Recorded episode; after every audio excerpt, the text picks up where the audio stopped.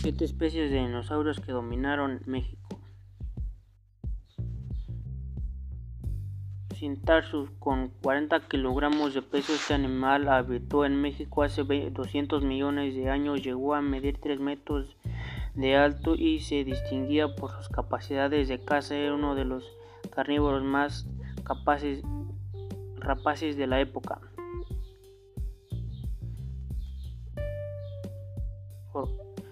Jorgasaurus, pesando 3 toneladas, se caracterizó por tener extremidades traseras largas y musculosas. En los, en los lados tenía garras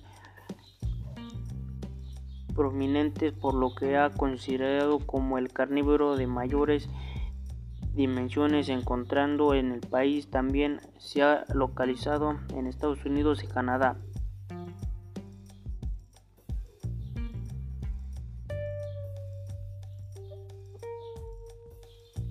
Sauriornistóteles.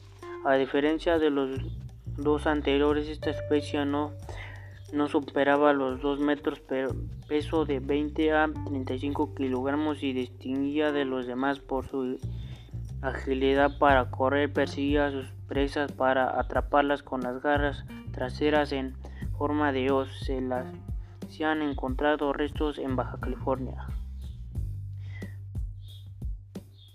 Cristosaurus vivió, ah, vivió hace 70 millones de años. Se conoce comúnmente como dinosaurio pico, de pato por la forma antónoma de su hocico. Pertenece al grupo de Hadrosaurus y sabe que, que corría mucho más rápido que el temido Tyrannosaurus.